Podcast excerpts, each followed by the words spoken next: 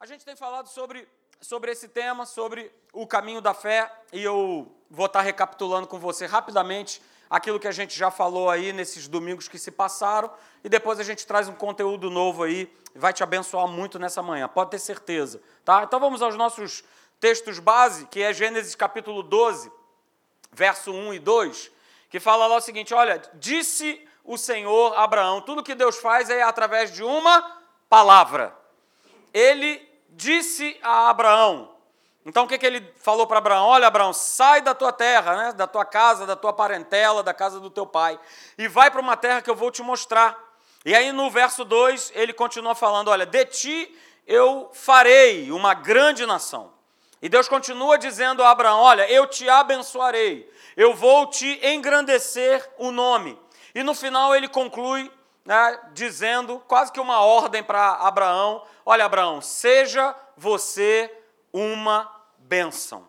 E Abraão faz exatamente aquilo que Deus pede a ele, e é justamente sobre isso que eu vou estar falando com você, vou estar tratando com você nessa manhã, né, sobre a obediência de Abraão. E aí, no verso 24 de Gênesis, no capítulo 24, melhor dizendo, no verso 1 de Gênesis, diz lá que Abraão já era velhinho, já era bem idoso ah, já era bem avançado em anos. Mas olha o que, que diz aí o verso, olha o que, que diz a palavra. O Senhor, é, em algumas coisas, o havia abençoado. Amém? Não. Não. O Senhor, ele em tudo, em tudo o havia abençoado. E aí agora, olha, olha o que, que é legal, né, para nós que estamos hoje aqui, século 21. Né? Diz o seguinte: que os da fé são filhos de Abraão. Quantos aqui são os filhos da fé? Filhos de Deus? Pois é, a palavra é para nós. Nós que somos os da fé, somos filhos de Abraão. Então, se Abraão é, ele foi abençoado em tudo aquilo que ele fazia, nós também seremos e somos abençoados em tudo aquilo que a gente faz. Mas há um caminho a ser seguido, e a gente está justamente falando sobre esse caminho. A gente está justamente tratando sobre, sobre esses aspectos, sobre essas características dessa jornada, dessa caminhada, que não é uma, uma, uma jornada, eu falo sempre aqui, né, não é uma jornada de tiro curto, não é uma corrida de 100 metros. A gente não anda com Deus achando que pronto, já andei, pronto, já fiz, pronto, já acabou. Não, é uma jornada, é uma caminhada que todos os dias eu e você, a gente está aprendendo um pouquinho mais, a gente está crescendo um pouquinho mais, por isso que se chama o caminho da fé. E aí eu falei, né, o primeiro, o primeiro aspecto dessa nossa jornada, dessa nossa caminhada, é que o caminho da fé ele vai ser sempre direcionado por Deus. Deus sempre vai dar a direção. Se é o caminho da fé, obviamente é o caminho de Deus. É o caminho da fé em Deus. Então, ele tem um compromisso comigo e com você de nos dar uma direção por mais que você não entenda. Ah, mas ele está sempre, o Espírito Santo que mora em você, que habita em nós, ele está sempre nos propondo e nos dando uma direção a ser seguida. Sempre será assim. Esse é o jeitão de Deus conduzir. E ele gosta de fazer isso. Ele fez isso com o povo de Israel saindo do Egito e ele continua fazendo hoje. Só que hoje o Espírito Santo habita em nós. E o Espírito Santo ele vai, ele vai dando os toques. Olha, por aqui, Olha, não, aguenta, segura, calma. Isso é uma direção. Então, esse caminho, essa nossa caminhada, essa nossa jornada, ela vai ser sempre direcionada por Deus. Nós falamos isso. Domingo passado a gente falou sobre o segundo aspecto, né, que é inerente a essa nossa caminhada com Deus, é que essa jornada, essa caminhada, precisa haver transformação. Se eu tenho andado com Deus, se eu tenho caminhado com Deus e eu não tenho sido transformado, alguma coisa está errada. O caminho da fé, a direção que é dada por Deus, vai obrigatoriamente transformar a nossa vida. Para quê, pastor? Para que eu seja abençoado, como Abraão fez, ok? Mas também, como Abraão, eu também possa me tornar bênção para outras pessoas. Porque esse foi o papel do nosso pai Abraão. Ele foi em tudo abençoado, mas ele se transformou em bênção para outras pessoas. Então, nós falamos aqui né, que esse tornar-se uma bênção precisa ser uma característica, precisa ser um aspecto dessa transformação que a gente sofre diariamente através de Deus. Ser uma bênção precisa ser a nossa característica, como cristão, como filho de Deus, como aquele que anda com Deus, como aquele que está né, sendo direcionado por Deus, de nós sermos bênção na vida de outras pessoas. É a palavra É que bom que o nosso líder, o pastor Hélio, ele cumpre isso à risca, na marca. É bênção para outras pessoas, é bênção para outros ministérios. Essa igreja, é, dentro, da sua, dentro da sua amplitude, tem sido bênção para outras pessoas. É, nós temos sido colocados nessa brecha aí, entramos nessa brecha né, do centro de recuperação, temos sido bênção para outras pessoas. Você tem sido bênção para outras pessoas que você nem conhece. Como assim como Abraão também aconteceu com ele, ele não conhecia. E até hoje ele se torna bênção, por conta de um exercício de fé, por conta de ter se disposto a pagar um preço. E aí a gente viu né, que esse processo de transformação diário que acontece comigo e com você, ele chama-se santificação.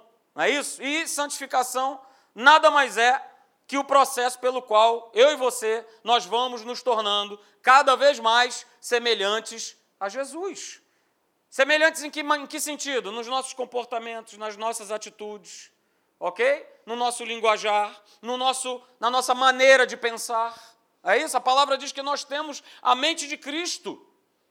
Então, falar isso aqui não é uma utopia, não. Se eu estou nesse processo, se você está nesse processo de transformação, é para que cada vez mais nós estejamos mais semelhantes a Cristo. E aí nós falamos, né? Muito pouco tem a ver com a questão exterior, queridos.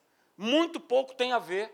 E as pessoas confundem muito isso, né? Achando que a mudança ela ocorre no exterior. A mudança ela vai ocorrer de, de fora para dentro. Não, a mudança ela vai ocorrer de dentro para fora. É de dentro para fora que ela vai acontecer. E não de fora para dentro. Tá? E aí, como eu falei, comportamentos, hábitos, atitudes, linguajar, pensamentos, é, são mudanças que vão ocorrer o quê? Primeiramente no meu interior. E é isso que Deus quer de cada um de nós. E o Evangelho é a, a condição máxima, número um, sine qua non do Evangelho é transformar eu e você. Transformar cada um de nós. Ah, pastor, eu estou aqui pela benção, aleluia. Ah? Pois é, mas essa não é a condição principal. Muito pelo contrário, ela é uma condição secundária, ela é uma consequência de eu estar andando com Deus. Só que eu não vou conseguir mudar simplesmente pelo meu desejo de querer mudar de simplesmente, não, porque agora eu, eu botei na minha cabeça né, que agora eu vou mudar. Não, se não tiver, né, como nós falamos aqui domingo passado, né, se não tiver a operação, a presença de Deus, a palavra dele, nós não vamos mudar de fato. A gente pode mudar até um pouquinho, a gente pode mudar uma coisinha ali por vontade própria, mas daqui a pouco a gente está de novo fazendo, cometendo as mesmas práticas. Porque a mudança ela precisa vir de dentro para fora, é mudança de Deus, é mudança do Espírito, é transformação dele. Já falava né, na palavra lá, Jeremias capítulo 29, verso 13, essa mudança vai acontecer e essa mudança acontecerá no momento em que eu e você, a gente se aproxima de Deus. Está escrito também lá em Tiago, capítulo 4, verso 8. Ó, chegai-vos, portanto, a Deus, e ele se chegará a vós outros. E Jeremias, ele também fala, eu coloquei aí o slide, né? Falamos domingo passado. Olha o que, que diz lá o texto: olha, buscar-me-eis e me achareis quando me buscardes de todo o vosso coração. É uma ordem. Deus está nos dando uma ordem. Olha só, se vocês me buscarem, fica tranquilo, eu não vou brincar de pique-esconde com vocês, não. Eu serei achado de vocês. E mais do que ser achado, né, eu vou mudar a sorte de vocês. Eu vou mudar o rumo da vida de vocês. Né? Eu vou escrever um novo capítulo na vida de vocês. Uma nova história vai acontecer a partir do momento em que a gente busca a Deus a partir do momento em que a gente escolhe Deus, e aí eu falei isso aqui domingo passado, né? Santificação é uma escolha. Santificação é a minha escolha de todo dia, de todo momento, porque é estar nesse processo é que vai me levar à transformação. É estar nesse processo é que eu serei abençoado e eu vou me tornar bênção para outras pessoas. Só que eu volto a dizer, queridos, não se engane achando que nós vamos mudar a nós mesmos. Não se engane achando que você vai mudar o outro, que você não vai. Não vai. Você não vai. É, muitas pessoas, a gente já viu vários exemplos de, não, pastor, mas ele é assim, ou ela é assado, mas, mas quando casar muda. Muda? Não, não muda. Tenho um exemplo próprio na minha casa. Não muda. Na minha família. Não muda. Ah, não vai mudar. Ah, não vai melhorar. Se não for através da atuação de Deus, se não for através dessa aproximação, dessa transformação, as coisas não vão ser mudadas. A gente lê o texto lá, né, de Lucas, no capítulo 10, do verso 38 ao 42, você conhece a história que é de Marta e Maria, é, e a gente vê quem escolhe a melhor parte, né? E o próprio Senhor Jesus disse que a parte que Maria escolheu, ela não, não ia ser tirada. Qual foi a parte que ela escolheu? A parte que ela escolheu foi ouvir Jesus. O que, que ele tinha para dizer, o que, que ele tinha que mostrar. Ah, mas Marta não estava fazendo uma parte legal? Estava, mas ela estava fazendo a parte humana, queridos. Era a parte humana, fritar os bolinhos podia ficar para depois. Vamos ouvir o que que Jesus, o que que o mestre ele tem para falar para a gente, o que que ele veio trazer aqui de bom para nossa casa. O bolinho fica para depois, as outras coisas ficam para depois. E aí nós terminamos falando, né, que a igreja, as igrejas, elas andam cheias, lotadas de Martas. Fazem muitas coisas, né, mas não escolhem todo dia estar aos pés de Jesus. Fazem muitas coisas, não, eu tenho muita coisa para fazer. E aí, quando eu falo muita coisa para fazer, né? Muita coisa para fazer do lado de fora, secularmente, e às vezes muita coisa para fazer dentro da igreja.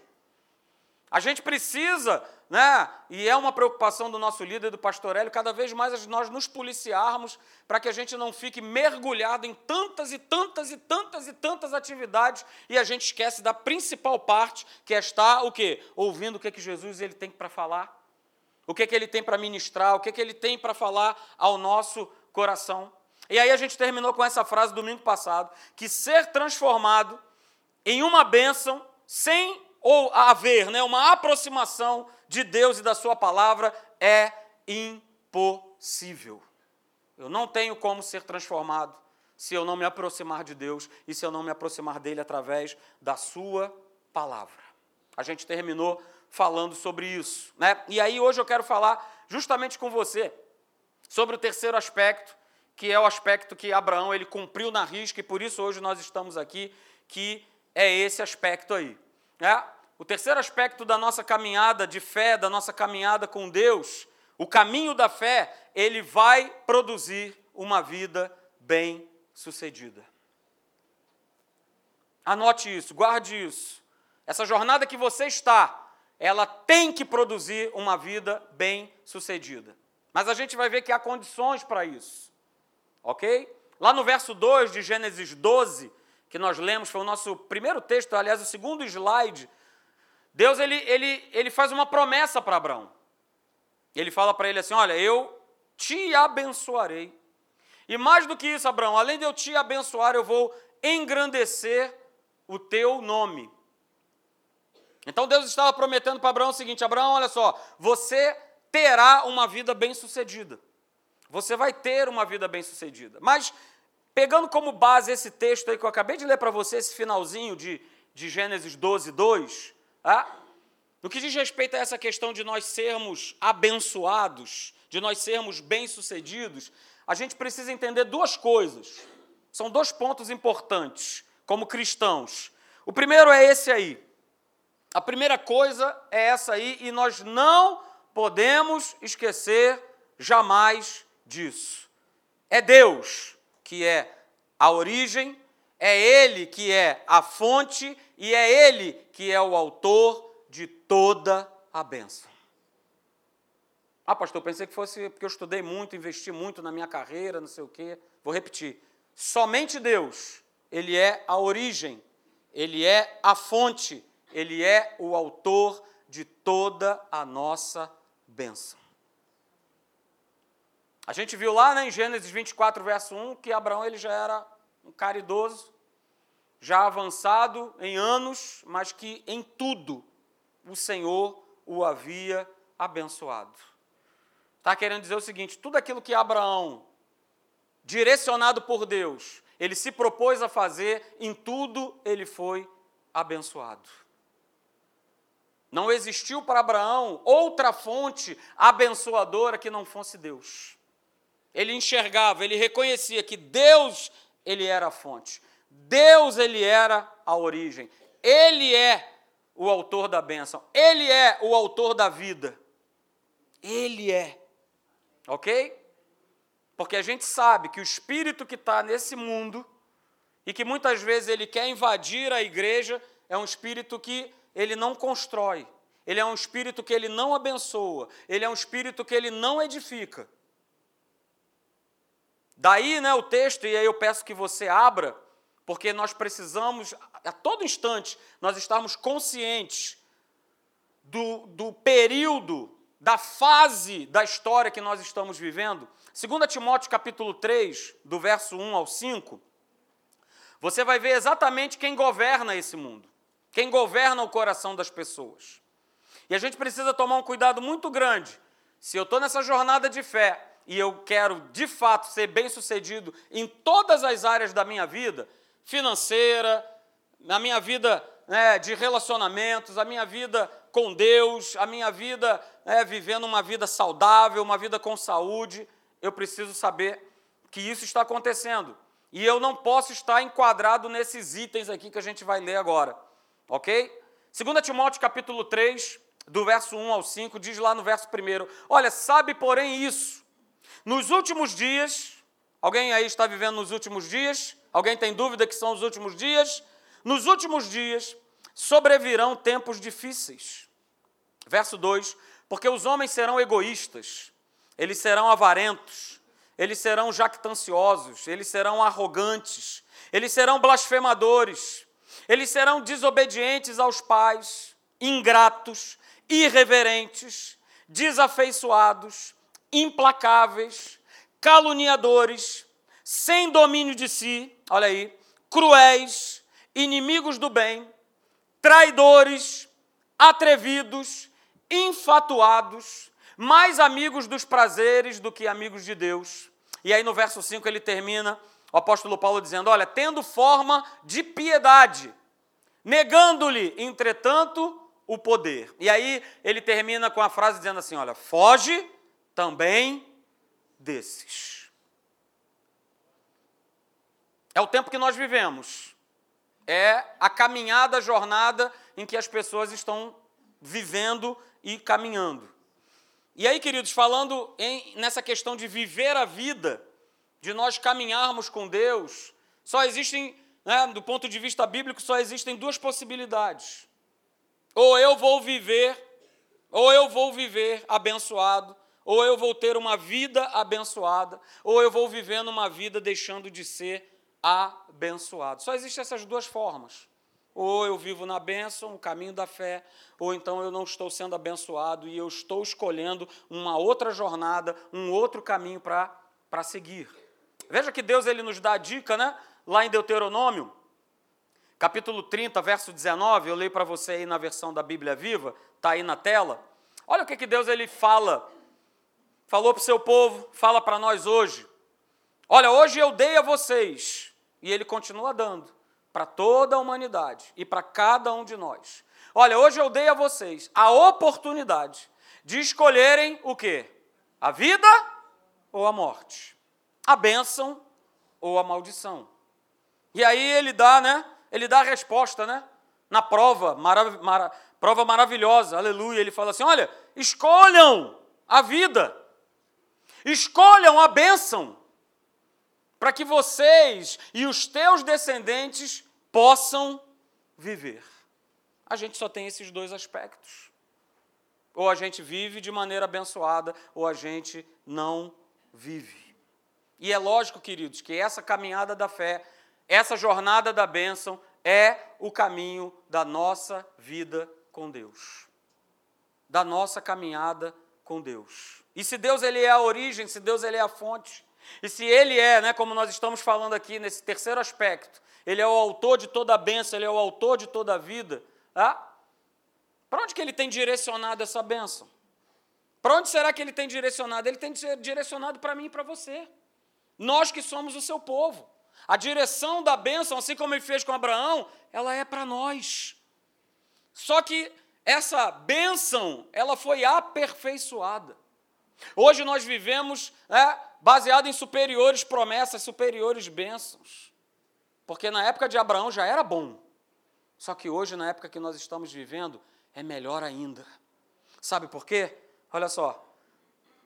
O que Jesus ele foi fazer lá na cruz, a obra que nós comemoramos e nós lembramos hoje nessa manhã, é, foi garantir a mim e a você a possibilidade real de nós andarmos no caminho da benção, de nós andarmos no caminho da fé, de nós andarmos no caminho da vitória.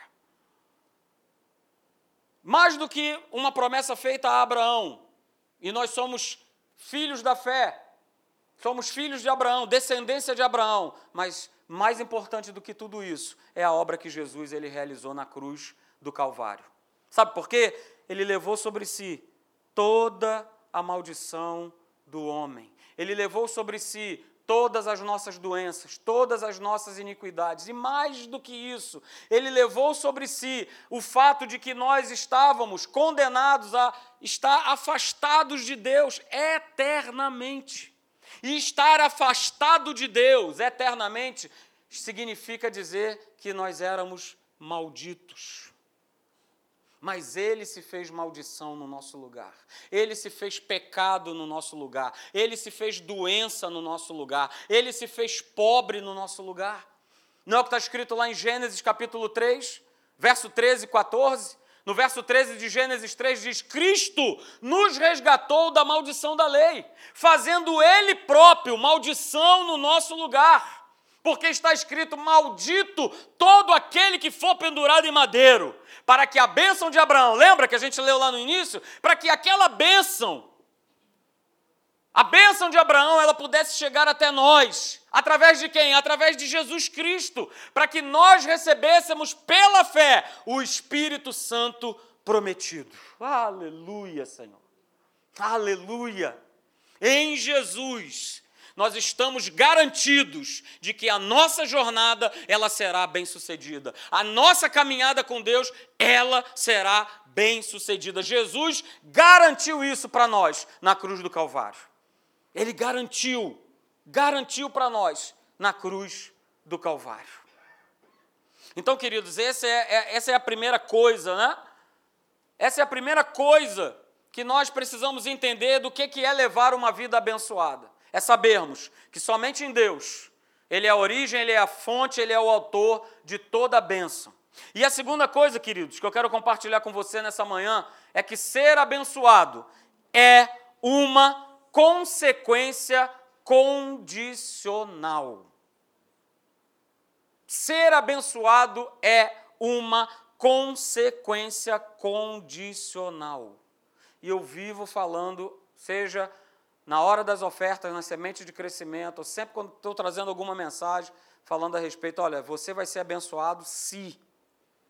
O povo de Deus será abençoado se. Deuteronômio capítulo 4, verso de número 40, abra lá comigo, por favor. Deuteronômio capítulo 4, verso 40. Eu vou ler só dois textos, um do Antigo e outro do Novo Testamento, para que você possa ver como essa questão de nós sermos abençoados é uma consequência condicional. Deuteronômio 4,40 diz lá o seguinte: olha, guarda, pois, os seus estatutos e os seus mandamentos que te ordeno hoje, para que te vá bem a ti e a teus filhos, depois de ti, e para que prolongues os dias na terra que o Senhor, o teu Deus, te dá para todo sempre. Uh, aleluia, pastor. Eu quero isso aqui, olha, que os meus filhos vá bem que os meus dias sejam prolongados na terra. Ah, mas há uma condição. Há uma condição na primeira frase, Deuteronômio 4,40. A condição é: guarda, pois, os seus estatutos, os seus mandamentos, que eu te ordeno hoje há uma condição para que essa bênção ela possa acontecer na nossa vida. A nossa família dê certo, os nossos filhos sejam abençoados, é? os meus dias sejam prolongados na terra. Há uma condição. Você quer ver outra condição? E aí eu peguei lá no Novo Testamento, Atos capítulo 16, verso 31. Você conhece esse texto? Conhece bastante, tenho certeza disso. É, assim como eu conheço e creio e me agarro nele. Mas há uma condição. Atos 16, 31. Você conhece, diz lá, olha, crê no Senhor Jesus e serás salvo tu e a tua casa. Aleluia, pastor, eu recebo, eu recebo, vai ser salvo eu e a minha casa. Há uma condição. Não há uma condição? Sim. Qual é a condição? Para que eu e a minha, salva, a minha casa possamos ser salvos? Crer no Senhor Jesus. Há uma condição. Há uma condição, é condicional. Se eu não crer, eu não vou ver a bênção, o milagre de Deus acontecendo na minha vida. Se eu acreditar, se eu crer, se eu guardar os seus mandamentos, os seus estatutos, eu vou ser abençoado. E nós precisamos entender que ser abençoado por Deus não é um passe de mágica. Ser abençoado por Deus não é algo automático. Não é porque eu sou pastor, não é porque eu tenho 30 anos de igreja, não é porque eu sou membro da Academia da Fé, não é porque eu sou amigo do pastor ah, beleza, eu estou garantido. Aleluia. Bé! Você não está garantido. Porque é consequência de um posicionamento de fé. Não vai acontecer automaticamente. Não vai. Não vai acontecer. Ah, pastor, mas eu achava né, que tudo mais e tal, porque, poxa, eu faço tanto lá na igreja, eu trabalho tanto e tudo mais. Poxa, se você está realizando coisas para o Senhor com a finalidade de. Não, não, não é com a finalidade de, é consequência de. Então eu sirvo, eu amo, eu adoro por, pelo que Ele é. Uh, aleluia! Ah, pastor, mas e as outras coisas? Como diz a palavra, me serão acrescentadas. É condicional, mais um texto condicional. Eu busco o reino, eu cumpro a sua justiça e as demais coisas, elas vão me ser acrescentadas. Mas algo importante para nós sabermos nessa manhã aqui. Anote, por favor.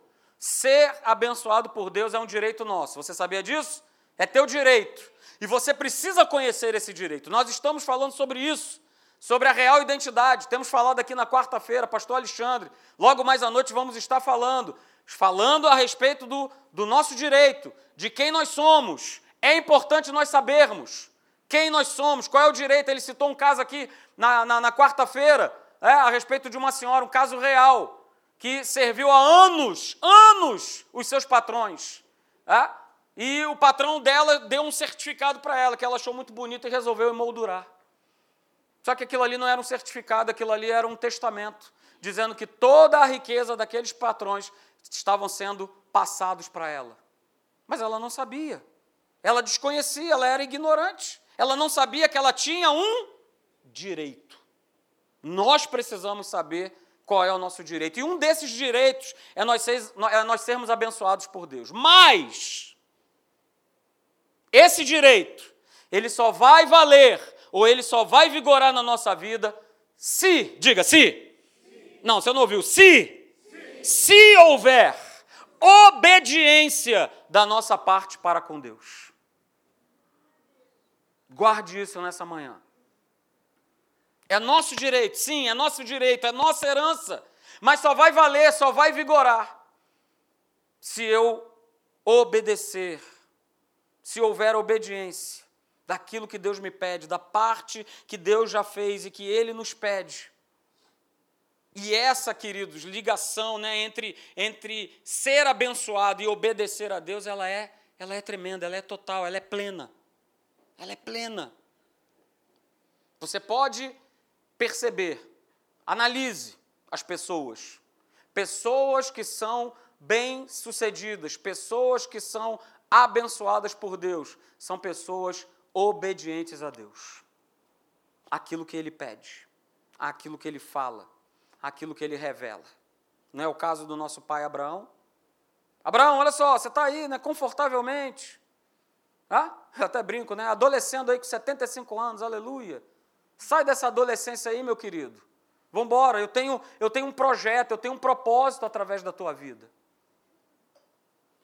Cara, ele podia obedecer ou não. Não é verdade? Ah, Deus, está tão bom aqui, está tão legal, está tão gostoso. Por que, que eu vou ter que sair daqui? Não, me deixa aqui mesmo. Deus apresentou a Abraão um projeto e ele resolveu obedecer a esse projeto. E por isso ele foi abençoado. Ele colheu os frutos da sua obediência da sua obediência. Abra lá comigo em 1 Samuel, capítulo 15, você conhece o texto também. É o bate-papo entre Samuel e Saul. 1 Samuel, capítulo 15, verso 22 e 23. Esse bate-papo é bem legal, porque muitas vezes né, a igreja, o povo de Deus, ele, ele, ele confunde aquilo que nós fazemos para Deus, que eu posso, poderia chamar de, vamos colocar assim, de sacrifícios lícitos, digamos assim. Muitas vezes o povo de Deus, né, ele, ele confunde aquilo que faz para Deus, é, como assim, poxa, eu tô, estou tô obedecendo a Deus. É? Pastor, o que, é que são sacrifícios lícitos? Ah? ah, porque eu obedeço a Deus e tal, eu jejuo, eu faço vigília, eu subo o monte, eu estou sempre na igreja. Olha aí, eu tenho obedecido, não é isso? Veja o que, que diz esse texto, 1 Samuel capítulo 15, verso 22 e 23. Porém Samuel disse, Samuel dizendo a Saul, tem porventura o Senhor tanto prazer em holocaustos e sacrifícios, grifa aí na tua Bíblia, quanto em que se obedeça a sua palavra? Vou repetir. Samuel declara para Saul e diz: Tem porventura o Senhor tanto prazer em holocaustos e sacrifícios, quanto. Veja, ele não está dizendo que Deus não tem prazer, Deus tem prazer. Mas ele está falando: olha, Deus tem mais prazer, um prazer ainda maior, que se obedeça a sua palavra. E aí ele termina dizendo: olha, eis que obedecer é melhor do que sacrificar, e o atender melhor do que a gordura de carneiros.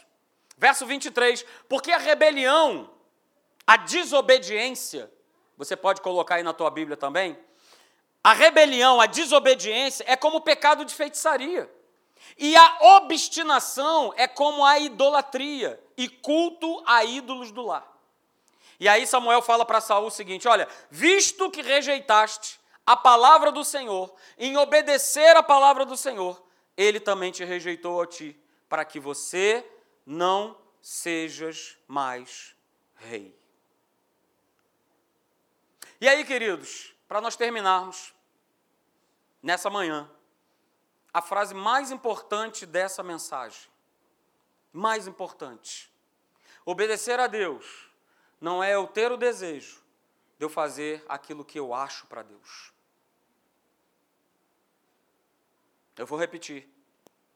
Obediência a Deus nada tem a ver com o desejo que eu tenho de fazer aquilo que eu acho para Deus.